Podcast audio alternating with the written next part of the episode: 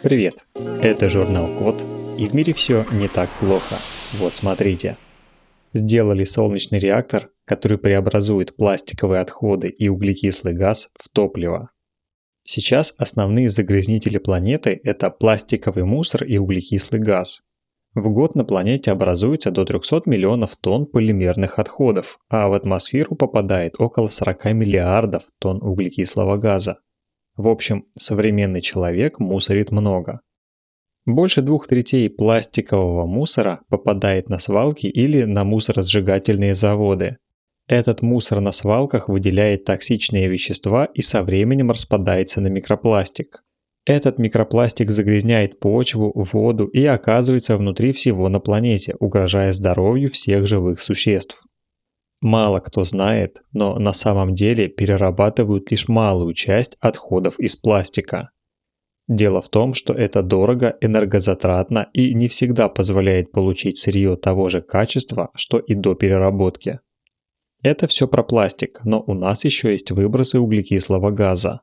Из-за него повышается температура на планете и меняется климат. Уже сейчас концентрация углекислоты в атмосфере в полтора раза больше, чем во времена до появления промышленности. Углекислый газ улавливают и откачивают из атмосферы, а затем как-то захороняют или перерабатывают, но это тоже дорого и требует много энергии. Так вот, исследователи Кембриджского университета Великобритании придумали такое. Они сделали реактор, который работает на солнечной энергии и преобразует пластиковые отходы и углекислый газ в топливо и другие ценные продукты. Во время работы реактор поглощает свет при помощи отрицательного заряженного электрона на основе перовскита. Это материал, который, скорее всего, однажды заменит кремний в фотоэлементах солнечных батарей.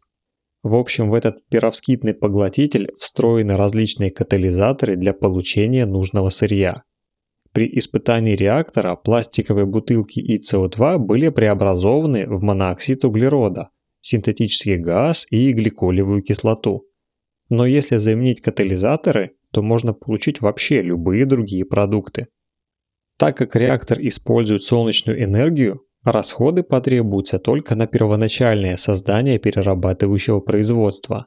Система универсальная и может быть настроена на получение разных продуктов, за счет этого переработка отходов может стать экологичной и недорогой. На этом все. Спасибо за внимание. Заходите на сайт thecode.media и подписывайтесь на нас в социальных сетях. С вами был Михаил Полянин.